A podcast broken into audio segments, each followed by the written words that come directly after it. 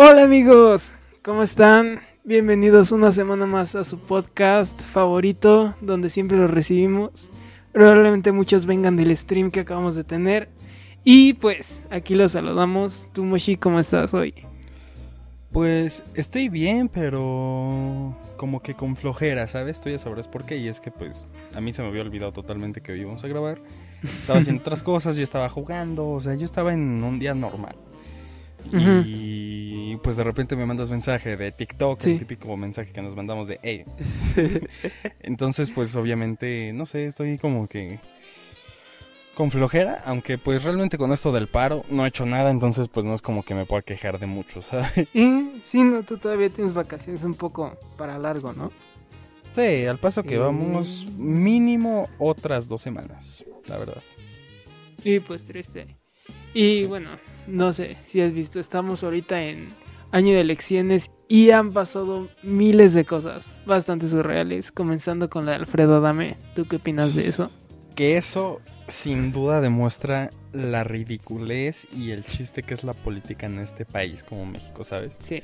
Porque yo lo he visto con extranjeros que han llegado a México, con, con, los que han tenido entrevistas o con los que ya se quedaron aquí en México, que todos concuerdan en que en ningún otro país se hace tantísima campaña electoral, que sus campañas son simplemente de, ah, pues yo soy tal candidato y quiero hacer esto, ya. No te están atarragando con comerciales, con pancartas, luego que están dando estos folletos y te los avientan a la casa. O sea, aquí en México es algo excesivo, ¿sabes? Y te das cuenta, ¿cómo se dice? Del desperdicio de dinero en primera que se está haciendo porque... Pues los partidos políticos más chicos, eh, tengo entendido que llegan a tener entre 50 a 70 millones de pesos nada más para su campaña. Y los más chicos, imagínate, los más grandes. Entonces, a mí se me hace un verdadero chiste la política mexicana, porque ya mm. que personas que se han dedicado a lo al tema de espectáculos, al tema de deportes lleguen a ser políticos o algunos ya sean presidentes de cierto estado, gobernadores, este este hombre Cuauhtémoc Blanco, gobernador, eh, se, te das cuenta que es una ridiculez, ¿sabes? Porque se supone que tienes que tener estudios, se supone que tienes que tener eh, ¿cómo te lo puedo explicar? De que no puedes llegar tan tan joven, ¿sabes? Porque pues sí tienes que tener un cierto nivel de estudios, tienes que haber cumplido como que con ciertos supuestos requisitos. Y después salen con chavos casi de 24 años queriéndose postular para ser presidentes del país, pues es una ridiculez, ¿sabes? Entonces, pues la, política mexicana es todo un circo, sinceramente. Mm, creo que uno de los principales problemas, o bueno, yo lo que veo muy fuerte, es de que estamos votando una persona y no un conjunto de ideas. En otros países normalmente pues, aparte de que los partidos tienen más definida su posición en el espectro político, tenemos ese detalle de que pues estamos votando prácticamente por una persona, ni siquiera por el plano o el proyecto que esta persona está presentando. Y el ejemplo es las elecciones pasadas con el presidente. Eh, mucha gente votaba por él porque pues al final de cuentas era el que tenía una digamos, una campaña mostrándose más humilde, más así. Y pues la gente iba como que estúpidamente sordeada y, pensando de que si él era así en la vida, igual lo iba a ser así gobernando. Cuando en realidad tenían que informarse y haber elegido el mejor plan, el mejor proyecto. Y sobre todo el que se adecuara más hacia sus ideas, ¿no crees? Es que exactamente, porque simplemente tú lo puedes ver con un ejemplo de esto sobre que se vota más como por el pensamiento o como por el tipo de ideas que se manejan es en, en Estados Unidos, que se divide en dos partidos, el ¿cuál es? El demócrata y, el republicano. Y son cosas pues hasta cierto punto puestas, cada quien tiene su tipo de ideas, cada quien tiene su, su proyecto, por así decirlo. Y aquí en México siendo sinceros, nadie vota como tal por el partido, aunque en estas últimas por elecciones... Una idea, pues. Ajá, y en estas últimas elecciones se vio más claro que nadie votó, o sea, que sí influyó el partido, ¿sabes? Porque, pues obviamente la gente ha estado harta por los antiguos sistemas que han sido pues, el PRIAN. Entonces, a, pesar de que no quisieron votar por estos, votaron más por la persona. Sí, pues, exacto nuestro gobernante actual, pero si te das cuenta, en cualquier elección, de verdad en cualquier elección, nadie vota por el partido, votas por la persona. ¿Por qué? Y ni siquiera votas por una persona que digas, ah, este me gusta sus ideas, como, o sea, como que qué plan, cómo se ha planteado Se ve las todo muy cosas, como individualista, ¿no? Ajá. Eh, yo siento que la gente vota por el más conocido. ¿Por qué? Porque puedes ver este Samuel García. Es un vato completamente, hasta cierto punto tonto por muchas cosas que hace y todo lo que, lo que ha hecho en su campaña.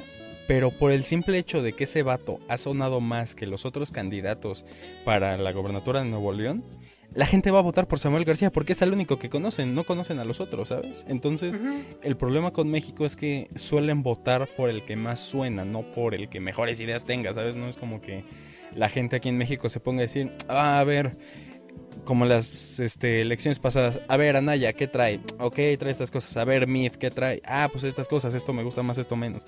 Nada es eso, nada más es como de, ah, este se ve mejor, ya. No. Y es que es a lo que te digo, o sea, por ejemplo, siguen a los partidos, pero al final de cuentas el partido solo es, digamos, el vehículo. Lo que deberían de votar la gente es por las ideas que trae este colectivo, llamémosle en este caso el partido político.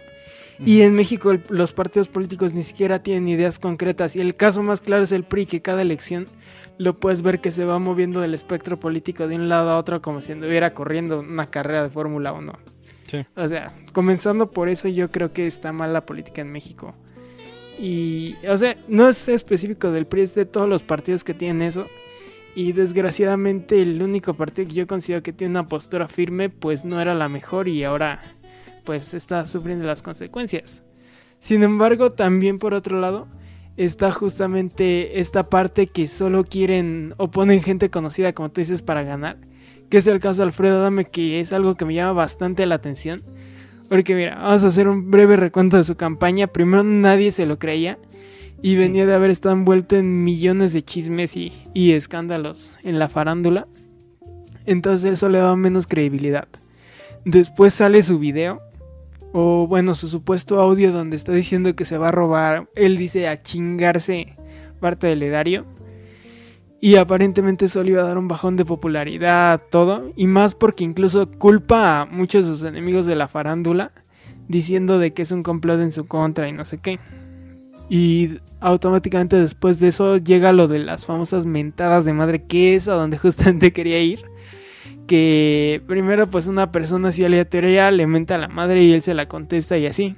Y después se termina siendo costumbre y básicamente su campaña se ha constituido en eso. Es donde, bueno, va la primera pregunta del tema que quiero tocar ahí. ¿Hasta dónde crees que se puede rebajar una persona tanto su autoestima, su orgullo, todo para poder conseguir algo? Yo creo que se rebajan hasta lo más bajo y le cavan aún más, ¿sabes? Por el simple hecho de que... ¿Cómo, se, ¿Cómo te lo puedo explicar? Cuando alguien quiere entrar a la política, en primera, no es como que tú mortal puedas entrar directamente. O ya tienes contactos, o le tienes que lamer las botas o todo lo que se te pueda imaginar que es lamible a alguien para que te dé chance. Ajá. Entonces ya desde el simple hecho de estar lamiendo botas a más no poder, para que a ver si alguien te da chance, ya eso es estar rebajado a un nivel máximo, ¿sabes? O sea, tienes que estar muy mal para denigrarte de ese modo, ¿sabes? Sí, exactamente. No. Y es que Alfredo Dame es solo un caso muy pequeño de muchos que hay. Ah, sí. Y, o sea, hasta en cierto punto si notas sus expresiones faciales, te puedes dar cuenta que él ya hasta lo está haciendo con malicia. Y es lo que practicaba, lo que platicábamos ahorita antes de entrar a grabar, de que en qué tantos escándalos no se ha metido esta persona para ya hasta saber y tener interiorizado su discurso. Sí, eso- Y es que, o sea, es, o bueno, no sé tú, tú no sé si pienses, pero es como que hasta cierto punto una táctica que yo creo que te puede funcionar, pero no tanto para obtener popularidad. Mm, pues mira. Yo creo que la forma más fácil de obtener popularidad Ujú, es a medio de chismes. O sea, eso es obvio. ¿Por qué? Porque ya no solo con estos personajes, o sea, No sé si conozcas a una youtuber panameña que se llama Windy. Ah, Girl. Windy, ajá. Esta chava, en los últimos 3-4 años de su carrera en redes sociales, ha vivido de eso, de pura polémica. Y te vas con este Adame y prácticamente toda su historia se la ha vivido con polémicas, con peleas, etcétera. Si te vas con el actual presidente de México, también ha tenido sus polémicas y le ha echado, ¿cómo se dice?, tierra a los expresidentes. O sea, A en general, la forma más fácil, o Samuel García otra vez Ajá. se la ha vivido no tanto en polémicas, pero sí ha hecho cosas que les den de hablar. ¿Por qué? Porque con este Adame puede que esté mentando madres por ahí, que esté insultando a, a diestra y siniestra al que se le acerque, no importa lo que le diga. Pero, ¿sabes? No importa los problemas en los que se mete, en las polémicas que se mete actualmente, eso te sigue generando que hablen de ti, que hablen de ti, y a la larga, como vas a ser el único conocido por tantas polémicas, mucha gente solo va a votar por ti porque eres el único que conoce, no conocen a nadie más, ¿sabes? Ajá, no existe la publicidad buena y mala, es solo publicidad. Y de hecho, o bueno, ahorita mencionaste a Windy Gear, que ahorita vamos a eso. Pero incluso otro de los casos recientes que pasó así fue el PES, que pues es un partido, Ay, sí. el cual se hizo como que sus spots acá mostrándose como un partido radicalmente conservador. Cuando en realidad, no, o sea, deja tú eso. A mí no me espanta tanto ver que estén haciendo publicidad tan amenazante para el público del siglo XXI, pero más bien me sorprende lo fácil que fue engañada esa gente, porque si te das cuenta le están haciendo prácticamente campaña gratis. Entre más comparten sus memes, todo, incluso yo chequé en muchos las encuestas de popularidad y a partir de que empezó ese mame contra el pez, su popularidad subió y ellos subieron en las encuestas. Cuando en realidad ese partido, así, imagínate, le habían quitado el registro, a duras penas logró volver a registrarse en el padrón electoral y todo pintaba que iba a volver a perder su registro y ahora por toda esa como campaña masiva de desinformación que le hicieron, parece que hasta probablemente lo tengan tres años más ahí en la cámara. Sí. Entonces, pues sí. O bueno, ¿tú cómo ves eso? En primer ese partido político se me hace una ridícula, es tremenda. o sea, Es solo otro Es partido obvio. satélite del PGA. Ajá, exacto, o sea, y muchos partidos son exactamente lo mismo, simplemente son para agarrar los votos que tu partido grande no puedas agarrar. Exacto. Eh, ¿Cuál es la cosa con este tipo de partidos? Yo creo que si realmente quieres ganar actualmente en un, en un siglo XXI, lo primero que tienes que hacer es olvidarte de los viejos e irte por la juventud. Pero no en la juventud, la típica de los... Porque el problema que tienen muchos de esos partidos es que los que están a cargo de los medios, de la forma en que hacen sus spots y todo eso, son gente de 40 años que piensan que por hacer un dab, te diré, eh, ya con eso ya están en la chaviza, ¿sabes? Entonces, yo creo que si quieren ganar popularidad realmente y si, si quisieran hacer algo bien, se tienen que ir con los jóvenes. ¿Por qué? Porque si te das cuenta, cada vez los jóvenes son los que menos le hacen caso a la política. Son los que más se burlan, pero menos le hacen caso. Tarde o temprano, estos jóvenes van a ir incrementando y obviamente la popularidad en la política como la conocemos actualmente o el modo en que es la política como es actualmente va a desaparecer por lo mismo porque muchos van a perder el interés y realmente los votos van a ser muy muy pocos entonces yo creo que el primer error que está teniendo este partido es salir con cosas tan intensamente ¿cómo se dice?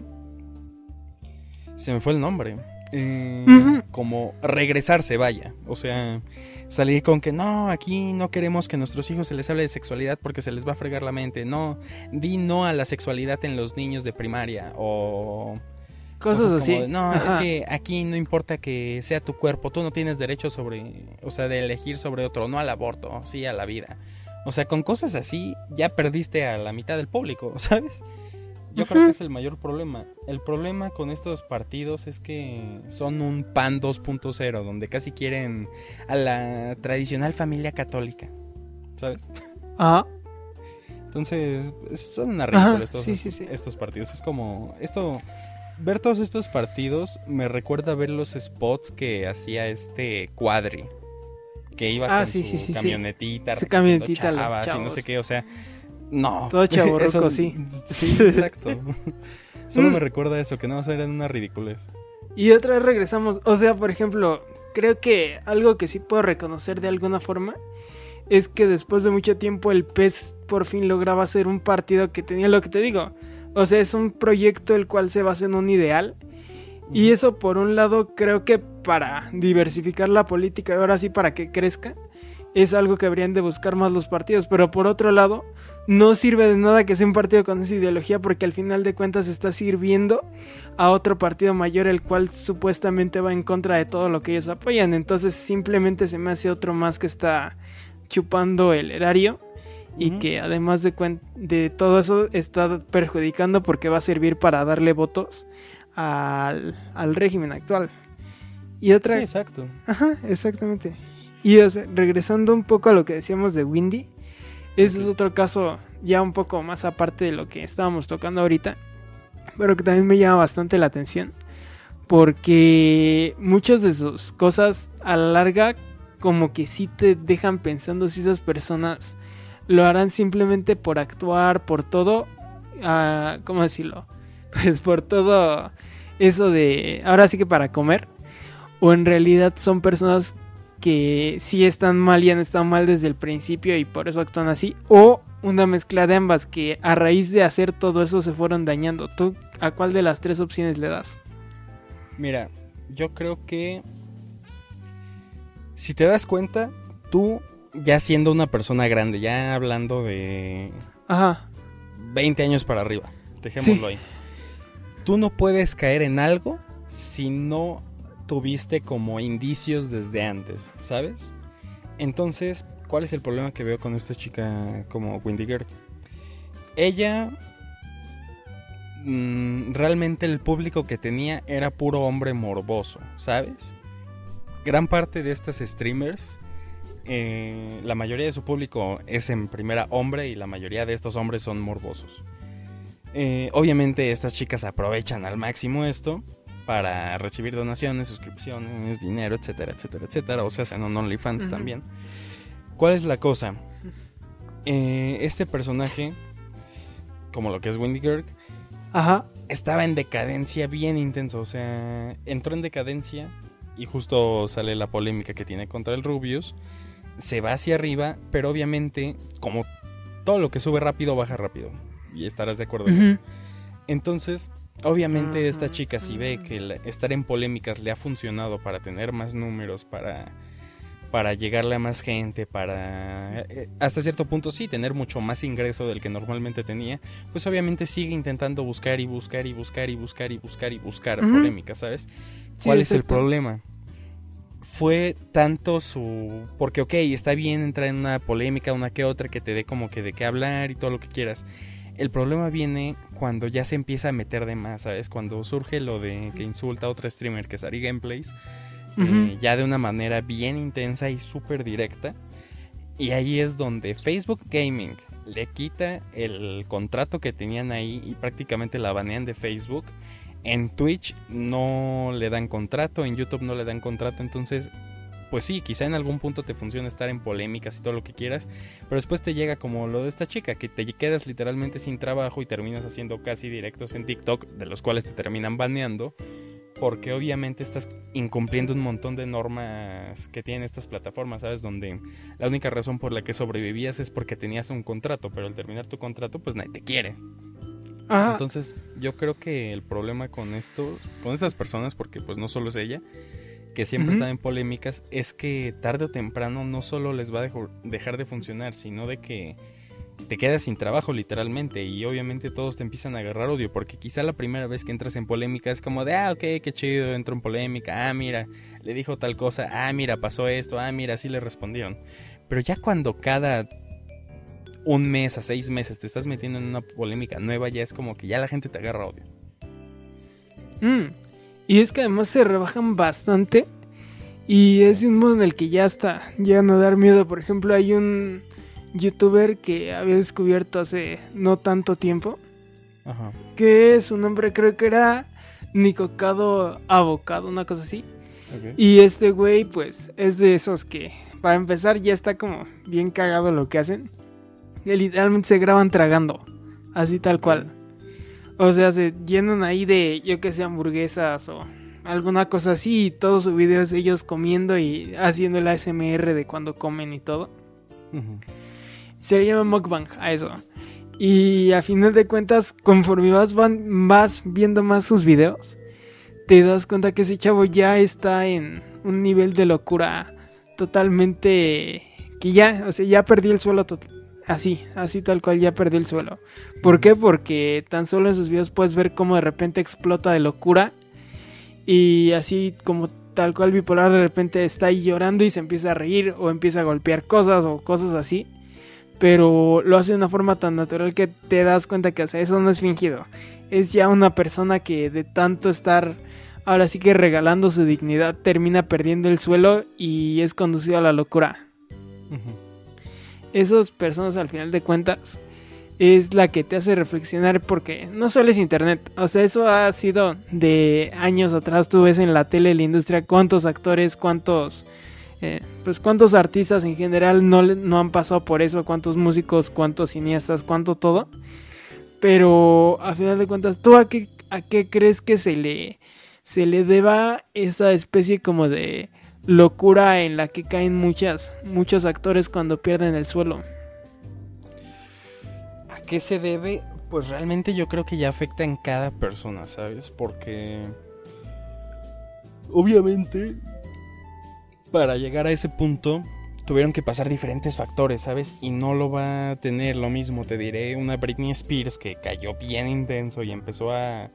O sea, ya realmente lo que es Britney Spears actualmente ya está bien intenso como su personaje, por así decirlo. O sea, ya se ve que no está nada bien de la cabeza. Y obviamente no es lo mismo ella a, alguien que se denigra simplemente por denigrarse, ¿sabes? Entonces yo creo que ya ahí varía muchísimo los factores.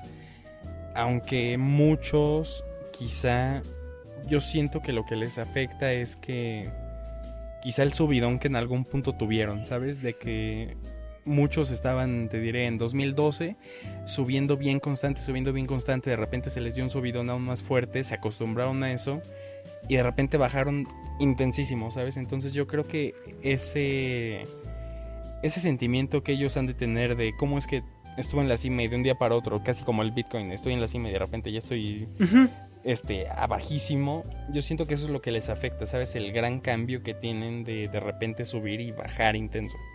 Yo siento que eso puede ser un factor, pero obviamente ya varía. Yo creo que es no solo eso, sino también son patadas de ahogado. De, como tú dices, suben, bajan y ya después cuando bajan, pues probaron, llegan abajo habiendo probado las miles de la cima y solo son patadas de ahogado que dan para intentar volver a subir.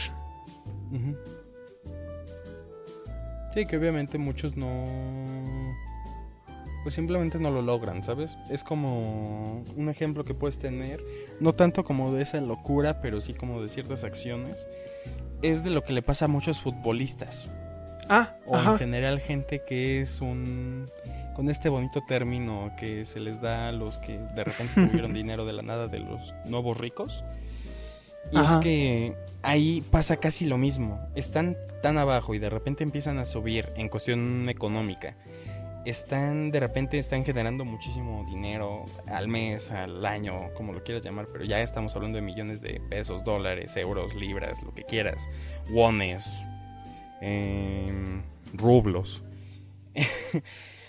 que se acostumbren, como que obviamente están, te diré, alguien que vive en nuestro nivel de vida, ¿no? Alguien normal, que pues sabe lo que es trabajar y de repente lo tiene todo de un día para otro.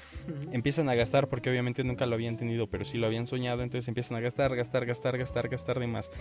En probablemente el 70% de lo que hayan gastado son cosas innecesarias que no les sirvan de nada en la vida, pero como sienten que tienen dinero y poder, les da igual, ¿sabes? Entonces, ¿qué pasa? El día que se quedan sin trabajo, el día que dejan de ser este, futbolistas, el día que dejan de generar dinero a fin de cuentas, o ya no generan el mismo dinero que antes, es cuando se van bien intenso a la decadencia, ¿sabes? Porque se acostumbraron tanto a, te diré, estar pagando mensualmente una casa de 7 millones de dólares cuando generaban 100 al año y ahora están pagando esa misma casa de 7 millones al año, pero ganan 10 millones al año, ¿sabes? Entonces se ve lo mismo, la el mismo tipo de decadencia, de que de repente lo tienen todo y de un momento a otro no tiene nada, entonces como que ni saben cómo actuar y simplemente es su intento en vano de volver a subir. Sí, exactamente. estamos de acuerdo de que gran parte de eso se le debe a la inmadurez que muchas veces tiene la gente al llegar a esa parte, digámosle, vamos a llamarle el éxito, aunque sea muy banal. Que esa inmadurez que tiene la gente al llegar al éxito, muchas veces, pues por no tenerla trabajada, lo único que provoca es de que pasa eso, pierden el piso porque no saben cómo compartirse ahí. Hace poco estaba viendo para Hurlarme más que nada videos de esos güeyes que dicen mentalidad de tiburón. Ya te la sabes. Y me da mucha risa porque ellos tienen muchas publicaciones de hábitos de la gente rica que la gente pobre no entiende. Y, o sea, está muy cagado, la verdad, la forma en la que lo expresan. Pero en cierto punto sí tienen razón.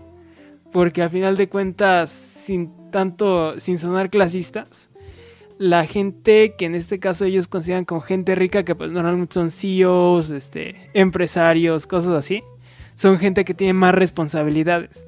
Entonces tiene que gestionar su tiempo, gestionar su todo de una forma diferente a pues a la gente que trabaja siendo simplemente empleado, freelance o lo que sea, porque pues obviamente no están haciendo lo mismo y una actividad requiere una diferente organización que la otra. No sé, ¿cómo ves tú? Mm, es que también. Sala. Con este tipo de videos también hay que definir ricos, porque obviamente muchos se refieren a CEOs o dueños de marcas gigantescas, ¿sabes? Pero también muchas veces se refieren a gente que apenas tiene dinero o sea, una cantidad descomunal de dinero, ¿sabes? Porque simplemente hay muchas comparaciones que te diré, de esas típicas comparaciones que ponen los nuevos ricos pensando que por tener los nuevos tenis Valenciaga y que este short que vendieron ah, sí, el típico de mientras tú estás comprando tu ropa cara y estoy invirtiendo en mejorar y todo eso, ¿no? Eh, no. O sea, yo lo que voy es de que todos estos nuevos ricos que piensan que por tener, por portar más que nada, cosas caras y que son vistosas y que no llegan a ser lujosas porque son gastos ridículos, piensan que por portar eso están demostrando una vida, ¿cómo se dice? Como que la mejor vida del mundo, una vida de ultramillonario y todo lo que quieras. Pero con ese tipo de cosas te das cuenta de que son gente que en su vida habían tenido dinero, que no saben lo que es tener un, o sea, tener un fondo de ahorro por si acaso o simplemente para tu jubilación o lo que quieras, ¿sabes? Sí, sí, sí. Entonces nada más se dedican a gastar, nada más se dedican a gastar y después los comparan con verdaderos millonarios. Te diré un Mark Zuckerberg, un Jeff Bezos, un Elon Musk, lo que quieras.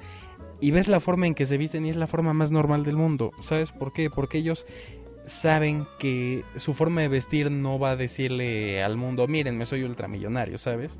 O porque estoy vistiendo estos tenis Gucci de 5 mil dólares, significa que soy el, más millonario que tengo mejor estatus que tú, ¿sabes? Porque mucha gente que nada más usa este tipo de cosas es para demostrar yo sí tengo y tú no, ¿sabes? Cuando claramente está demostrando su inmadurez en ese aspecto, ¿sabes? Y claramente, no, y aparte, o sea, a mí no me gusta ese concepto del mindfulness, pero sí creo que es muy necesario que la gente, dependiendo a lo que se vaya a dedicar, tuviera una especie como de educación a su mentalidad. Por ejemplo, bueno, yo tomo el caso conmigo porque es lo más cercano y es la única experiencia que puedo decir que he vivido. Pero yo considero que, por ejemplo, al músico, en cuestión de mentalidad, se le debe enseñar a soportar la presión la exigencia, a desarrollar carácter y sobre todo la cuestión de, ¿cómo decirlo?, de la expresión. Son así como las cuatro cosas de una actitud que yo considero que un músico se debería de poner y yo creo que así del mismo modo tú puedes pensarlo en el área que tú quieras que necesita, por ejemplo, un deportista no se necesita determinación, necesita tener constancia, necesita saber justamente trabajar con la presión de tener que remontar un marcador, de tener que remontar un resultado de lo que sea. Necesita, y así, bueno, mil cosas más necesita. Al final de cuentas, aunque no me gusta, te digo, ese término de cuestión de mindfulness y todo, porque más que nada se asocia a coaches y gente que pues prácticamente está vendiendo humo y estafando. Pues sí, creo que sí es importante tener cierta educación mental en ese aspecto, porque luego no lo soportan y por esa razón también luego es tan deficiente las cosas. Sí, exactamente, y es que de hecho es algo bien importante, porque hay, ponle que hay profesiones que no son pues tan complicadas como otras, ¿sabes? No requieren quizá tanto esfuerzo, no requieren quizá tanta dedicación o, o lo que sea, ¿sabes? Y yo creo que sí es bien importante que pues no ponle que desde chico, ¿sabes? Porque si le preguntas al Daniel de cuatro años a qué se quiere dedicar, probablemente te diga algo que nada que ver. O simplemente no saben. Entonces yo creo que ya cuando está bien claro lo que, a lo que te quieres dedicar, yo creo que ahí es hasta cierto punto una falla que hay en las universidades, ¿sabes? Porque ellos nada más te te van a enseñar lo que ellos creen que necesitas o lo que como que sea estandarizado que necesitas. Cuando en muchas de estas universidades, aparte de lo que te van a enseñar como lo básico para esa carrera o a fin de cuentas en el punto donde ya te dedicas a eso, también te tendrían que enseñar el cómo se maneja realmente ese campo laboral, el cómo te vas a sentir, el cómo tienes que buscar, el cómo tienes que hacerle, ¿sabes? Entonces te diré en el caso de una carrera... Mm, a ver, arquitectura, por ejemplo. Ajá. Obviamente, muchas, te diré, quizá les enseñan a todo lo que es el diseño, a, hacer renders y todo lo que se te puede imaginar que hayan en arquitectura, pero quizá en el, a la hora de estar en un campo laboral, el que sea tu jefe te dice, ¿sabes qué? Me vas a diseñar, me tienes que dar una propuesta de un edificio que se componga de una explanada primero que esté conformada para el deporte y el edificio va a estar específicamente hecho para el entretenimiento de la gente, va a tener una zona de hoteles, o sea, cualquier cosa bien específica y que te lo diga, dámelo en 10 minutos, así, y lo quiero bien, bien hecho, o sea, intensísimo. Entonces, obviamente en una carrera universitaria no te van a enseñar eso. Simplemente te van a enseñar quizás hacer el render, en sacar las ideas, en ciertos estilos de arquitectura que hay. Pero no te van a enseñar a cierto tipo de presión que vas a tener al día de mañana en el campo laboral, ¿sabes? Y yo creo que sí se debería de enseñar bien cómo se maneja todo para que pues ya no solo vayan preparados para que la eficiencia en esas carreras a la hora de que ya sean egresados y estén trabajando la den al máximo y no se quiebren y no terminen diciendo, ¿sabes qué? Me voy a dedicar a otra cosa porque esto no, no es para mí. Sí, exactamente, o sea, no te enseñan, no, bueno, más bien en la universidad no vas a aprender cosas que solo la única forma de descubrirlas, aprenderlas y ponerlas en práctica es ya el momento de estar trabajando. Y es que un problema, bueno, por ejemplo, ahorita que está todo lo de los exámenes y que muchos de mis amigos están queriendo aplicar sus exámenes a, ah, sí. Mm, a la UNAM, al poli, a todo eso, me doy cuenta que como que nosotros en México tenemos una visión muy a corto plazo. Porque muchas veces la gente está pensando, no, pues ya, este, voy a entrar a la universidad y esta, me voy a ir a la Universidad de los Gatos porque pues es la mejor de México, pero y ya y ya cuando están en la universidad es como de, ¿y ahora qué? Así como en Nemo la de los pececitos. y un problema que yo veo a eso es justamente eso. O sea, se meten muy de lleno en el momento de la carrera y todo. Que no hay un después.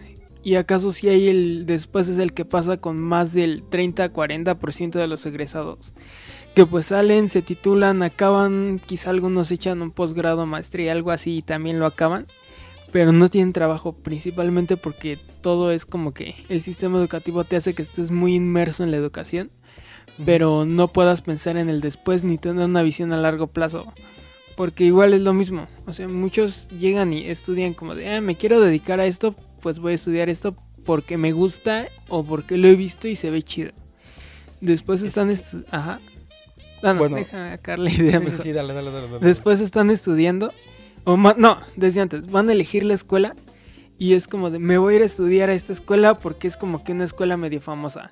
Pero no se pueden a pensar cosas como por ejemplo el renombre que tiene su universidad en su carrera, eh, el tipo de persona que ha eh, salido de esas escuelas, los tipos de maestros, es muy importante porque muchas veces es lo que yo pienso, de que de los maestros es como que la oportunidad más grande que tienes ahora sí que de conectes en una universidad y, o sea, muchos factores que no toman en cuenta y que simplemente así como prácticamente desesperados se puede decir que toman la decisión. Después pues ya están en la carrera y todo y pues están inmersos mucho en el momento, todo. Pero salen y ya no, no encuentran un después porque por más que busquen chamba no tienen como tal una algo que les avale la experiencia para poder mostrarla. Después o intentan hacerlo o no, vamos a algo más fácil. Encuentran ahí una chamba de eso y muchas veces sufren porque como lo que decíamos en la escuela no les enseñan cómo hacer la vida laboral y ese es el problema mayor. Y es que justamente lo que yo quería decir, eh, bueno, antes de interrumpirte, eh, era que el problema, de los problemas más grandes que veo con todo esto, es la desinformación. ¿Por qué? Porque mucha gente realmente nada más se mete, te diré, alguien se metió a neurocirujano, para ser neurocirujano, ¿no? Y nada más es porque, ah, es que mi prima es neurocirujana y gana 30 mil pesos al mes. ¿Sabes? Muchos se van por eso o, simplemente no investigan absolutamente nada. Hay veces que muchos eligen carrera nada más porque no tienen matemáticas, ¿sabes? O sea, a ese nivel de ridiculez llegamos y de desinformación, ¿sabes? ¿Por qué? Porque tampoco es como que en México se enseñe realmente a buscar y hacer lo que genuinamente te guste, ¿sabes?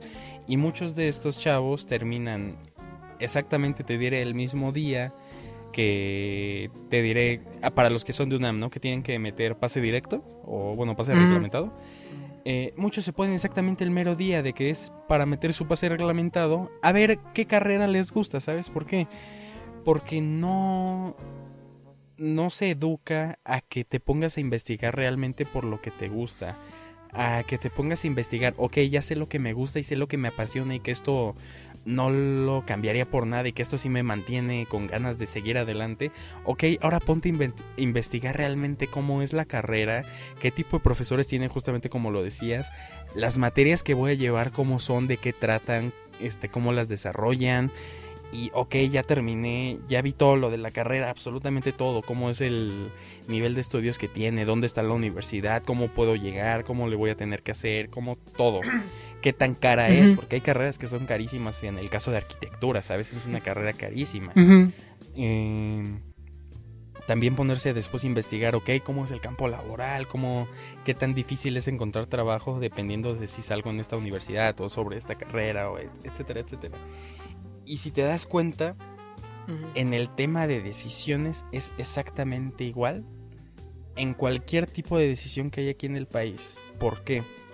Tú lo ves para alguien eligiendo carrera, es súper difícil y se terminan yendo o por lo que vieron en internet que estaba súper chido, o por lo que pagaba bien, o por cosas así. Se terminan yendo por cosas muy banales que al día de mañana no les van a importar o ni siquiera van a influenciar, no van a afectar en lo que eligieron, ¿sabes? Y después lo comparas con los temas políticos como los que estábamos hablando al inicio, y es exactamente lo mismo. La gente no se pone a investigar el pasado de la persona, el pasado del que es el candidato, las cosas que ha hecho y lo que no ha hecho, lo que ha prometido y realmente de todo lo que ha prometido, cuánto ha cumplido. No se pone a ver nada de eso, ¿sabes por qué? Porque mucha gente se pone a satanizar el partido, no a la persona, ¿sabes? Ajá, exacto. Porque tú lo veías en las últimas elecciones, la gente satanizaba al PRI y al PAN, nada más por ser el PRI y el PAN. Sin ver sus propuestas que traen, exactamente. Exactamente, y cuando ambos, tanto del PRI como el PAN, que eran Anaya y Mid, probablemente tenían de las mejores campañas, e, este, tenían de las mejores, ¿cómo se dice? Como propuestas, de las mejores cosas que se habían visto, porque no iban tanto por el beneficio propio o por lo típico de no es que yo quiero ayudar realmente a mi gente y a los de a los más pobres y no es que gente yo quiero dar todos los días a las 6 de la mañana una conferencia para decir que cómo dormí en la noche con mi esposa. O sea, no la gente nada más elige por elegir, no se pone a ver el trasfondo de las cosas, ¿sabes? Y es por eso es que hasta cierto punto el país está como está, como, está como está por la desinformación y por la falta de interés en buscar y como, ¿cómo se dice? Como de informarse sobre cualquier cosa que vayan a, elegir principalmente. Mm. no, y es que además ahí pasa eso de que te digo, o sea, votan así como pensando de, no, pues es que él va a llegar y, va a hacer todo milagrosamente. Ajá. porque todo lo quieren que sea ya. O sea, ellos piensan de que con un presidente, con llegar y en seis años nos vamos a convertir en potencia. Cuando claramente no. O sea, Singapur tardó 40 años en modernizarse y a los 20 años eh, de que inició su proceso, obviamente apenas estaba como empezando a dar destellos. Aquí en México a los, ¿qué será? Cuatro años que quisieron eh, intentar hacer cosas parecidas a lo que hicieron en Singapur, ya estaban crucificando totalmente al sistema porque andaban diciendo de que nada más estaba siendo injusto y todo, pero porque la gente no ve a largo plazo. En este lugar, en, o bueno, ya como siempre, lo decimos porque pues es lo que hemos vivido, pero en general no existe aquí la cultura de largo plazo. Todo lo ves así como de a corto plazo, porque todo lo que ven para después lo ven como nada más una especie como de paja mental. Y o sea, te puedes dar cuenta, cuando una persona te cuenta sus planes a futuro es como de, no, y es que a futuro me quiero meter a trabajar en esto y quiero empezar a invertir en esto y hacer esto y esto, pero ese a futuro es solo un, un día que tenga ganas, no es como que lo tengan bien visualizado. Sí, es que. De hecho, justamente. Pues mira, aquí es en lo único que sí le puedo tener un poquito a favor. Sobre. Si ves que pues nuestro actual presidente en muchos proyectos, en muchas cosas de cambio, se ha escudado de. No, pues es que no se puede cambiar lo que en 70 años hicieron los anteriores. Y ok, en parte es verdad, ¿sabes? Porque es muy difícil cambiar todo un régimen que se ha tenido por 70 años y de repente hacerlo como la gente quisiera o como a la gente le iría mejor, ¿sabes? Es muy difícil, claro. El problema es que en absolutamente todo se está escudando con eso. Ahí ya entra lo malo, ¿sabes? De que, ok, lo dices una vez, ¿sabes qué? Pues la neta no se va a poder hacer en seis años como, como se los prometí, pero o sea, a largo plazo sí se puede. Y es el problema, la gente aquí lo quiere todo muy rápido. Y justamente como dices lo de la persona que dice, no, pues me quiero meter a, a trabajar aquí y de repente quiero empezar a invertir en tal cosa, hacer mi negocio, bla, bla, bla, bla, bla. Ok, sí, lo tienen como un plan. Pero el problema es que nunca los ves trabajando en eso, ¿sabes? Es como, de, ah, sí. o el tema de soñadores. Esos hay Sí, muchos. es exactamente Es los como de, idealistas. Ay, no, es que yo sí quisiera. Eso, ahí ya quedó muy claro el problema. Yo sí quisiera. No lo están diciendo de yo quiero o yo voy a hacerlo. Es yo sí quisiera ser un millonario teniendo una empresa exitosa que esté ayudando al país. Ajá. Se- con el yo sí quisiera ya fregaste toda la Ajá, oración. exactamente, porque ¿Por qué? ya Porque estás simplemente dando lo estás diciendo no de, va ah, pues si me da ganas. Sí, o exacto. si sí lo hago. O, o muchos se van por, eh, no, pues a ver si el destino me lo concede. No, vato, tienes que trabajar por ello. Tienes que ponerte No. desde el primer momento que lo piensas y realmente lo... Si realmente lo quieres, yo creo que ahí sí es algo bien importante. Cuando realmente quieres algo, lo vas a conseguir. ¿Por qué? Porque te vas a poner a trabajar con eso. Entonces, todos estos de yo sí quisiera ser millonario, yo sí quisiera tener una empresa, yo sí quisiera tener una esposa buenísima o cualquier idea Lo que tú se quieras. les pueda ocurrir, Ajá. pues ponte a trabajar en eso. Mm, es más, o sea, hasta el yo quisiera ser nivel 1 en el Free Fire, una cosa así. Y no, Bueno, bueno, el nivel 1 lo tienes desde que empiezas. pero el nivel máximo, pues. Ser el próximo mejor jugador de torneos, te diré, de competitivos de esos. Sí, eso. Déjalo ahí. No, y de hecho a mí por eso me choca el idealismo, porque era algo que discutía con una persona la semana. En Latinoamérica somos muy idealistas. Y aunque podrán venderte eso de que está bien porque somos soñadores y, y les encanta victimizar al latinoamericano, los mismos latinoamericanos. Sí. Pero no, no te sirve de nada ser idealista porque el mayor problema que tienen esas personas es de que no lo concretan. O sea, es únicamente un sueño vago que tienen, pero muy pocas veces vas a ver a un idealista poder plasmar su idea. Porque mientras una persona realista sus ideas ya las está trabajando al momento, el idealista no ha acabado de concebir perfectamente lo que está pensando y ya está pensando en un nuevo concepto y sigue pensando, pensando, pensando, pensando y nunca plasma nada. Entonces esas personas, por más que sean unas personas, pueden ser creativas, soñadoras, todo lo que quieras, nunca te van a aportar soluciones. Y otra vez con lo que decías. Ajá, bueno, primero y ahorita sigo. Eh, es que es justamente el problema que pasa con los presidentes, te diré, al menos aquí en Ajá. México y probablemente en toda Latinoamérica.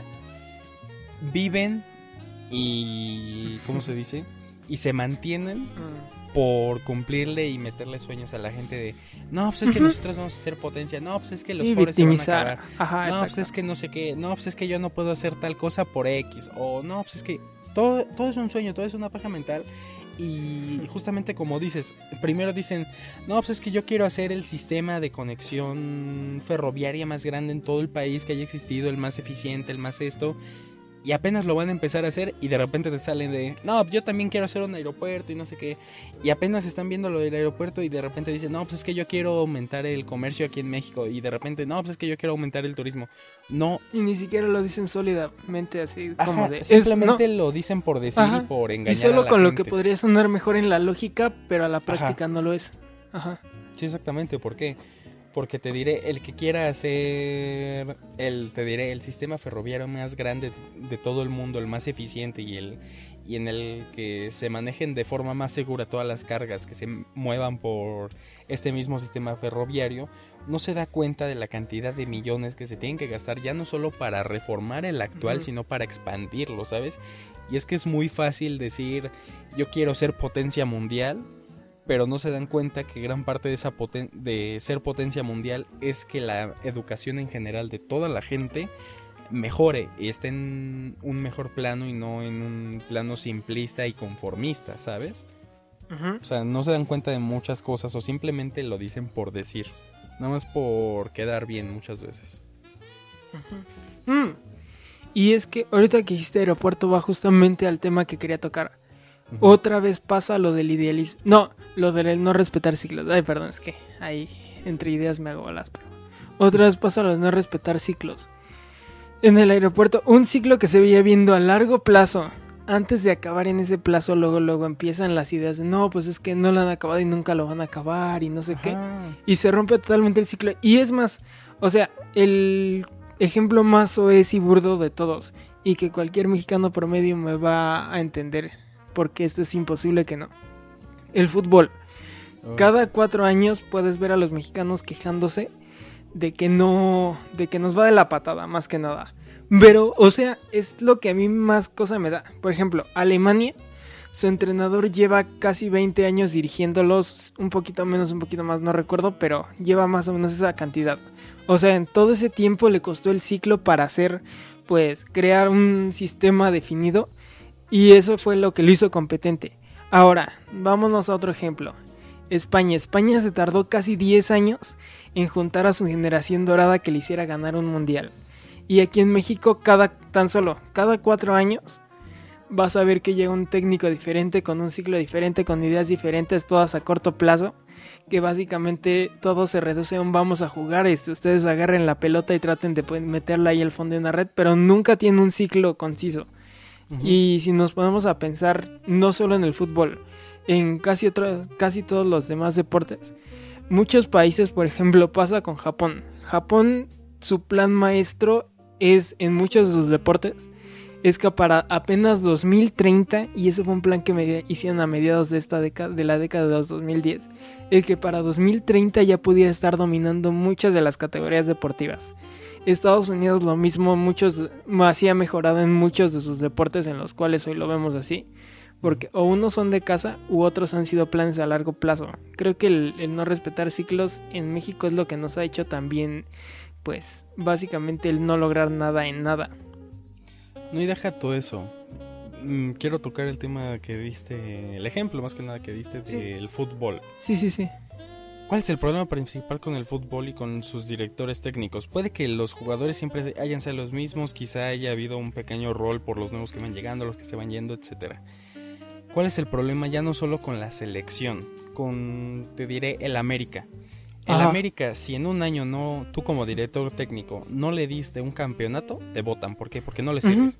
¿Por qué? Porque quieren todo en el mismo momento, no dejan que se haga un ciclo, que se forme una base Sí, estable para darle más cosas. Y en el caso de la selección vuelve a lo mismo. No sé si recordarás cuando metieron, cuando estuvo como cuatro partidos, el Tuca Ferretti. Un sí, sí, recuerdo. personaje que ha estado Ajá. 30 años en la dirección técnica de los De mil equipos, equipos. que ajá. sabe cómo se maneja todo. No, tan solo duró casi 10 bien. años dirigiendo al mismo equipo de fútbol. Y le dio frutos. Le dio frutos, la verdad, quieran o no. Y vuelvo a lo mismo, te diré con el Tigres. Cuando entró el Tuca no hacía nada, no era un equipo que sobresalía, no hacía nada. Y en cuanto fue avanzando su línea, fue fortaleciendo la base, fue o sea, expandiendo como su poder y hasta llegarle a darle campeonatos. Y con México, cuando era selección, era lo mismo. Como ya tenía una base bien estable de cómo trabajar y cómo mover a las personas, los llegaba a ganar. El problema es que, justamente como lo dices, no se respetan ni ciclos. La gente es muy desesperada, quieren todo en el mismo momento y si no se los das en el mismo momento, te mandan a volar. Y, ese es exacto. un problemón aquí en México y probablemente en Latinoamérica. No, y es, o sea, dirás, hay tiempo para todo. Por, por ejemplo, si estás trabajando como en la música, ahí estamos hablando que pues son cosas instantáneas casi. Entonces, si no das respuestas, obviamente te van a quitar. Pero ahí estamos hablando con visión a corto plazo. En cambio, si nos podemos hablar de visión a largo plazo, como lo que decíamos de los deportes, todo eso, ahí nos falla bastante. Y, o sea, ya hemos dado mil ejemplos, la política, los deportes, el, todo lo que tú quieras y aún así yo te puedo asegurar que va a tardar mucho en lo, lo a funcionar porque así es la mentalidad mediocre por algún modo decirlo porque no, o sea, una persona como que es así como que de pensando, no, pues es que esta cosa ya ya la dejaron un, un año, mijo, ya duró mucho y pues no, no, no, no ha dado resultados. Así de fácil es la cosa. Sí, es que simplemente un ejemplo de eso, el podcast. Ajá, exactamente. Es algo que evidentemente quizá al principio sí lo veíamos de, no, para en tres capítulos ya tenemos como 100 visitas y no sé qué. Ya tarde o temprano entendimos de que pues no, o sea, es, es algo que tarda mucho tiempo, quizá meses, quizá días, quizá semanas, quizá años. Y simplemente tienes que entender eso para empezar a funcionar. El problema es que, te diré en el tema de política, aquí en México, ¿Con quién hacen principalmente sus campañas? ¿Con los que realmente sí se les puede considerar pobres? Y que están en un nivel socioeconómico bajísimo. ¿Por qué? Porque son las personas más fáciles de convencer de al menos del país. ¿Por qué? Porque les das una despensa por dos meses seguidos y ya piensan que, que eres el mejor candidato del mundo y te van a apoyar nada más porque les diste dos despensas en dos meses diferentes, ¿sabes? Es ridículo y obviamente esto es aprovecharse de la gente, ¿sabes por qué? Porque estás aprovechando del punto más bajo donde si les ofreces que van a tener eh, un salario más alto, eh, van a tener mejores condiciones de vida y etcétera, etcétera, van a tener quizá mejor para comer y para alimentar a sus no les dices cómo. Ya con eso ya los tienes. ¿Y cuál es el problema? Les dijiste, sí, voy a aumentar el salario mínimo.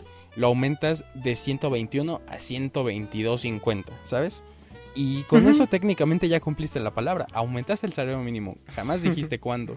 Que si les mejoraste la calidad de vida, pues sí, con ese mínimo cambio de salario mínimo, les mejoraste poquísimo. Y al aumentar esa vida, le desajustas a todas las personas que son los empleadores, todo su sistema, y al final de cuentas le aumentan a unos, pero por todo ese chiquiajuste tienen que desbaratar un buen de cosas y terminan dándole.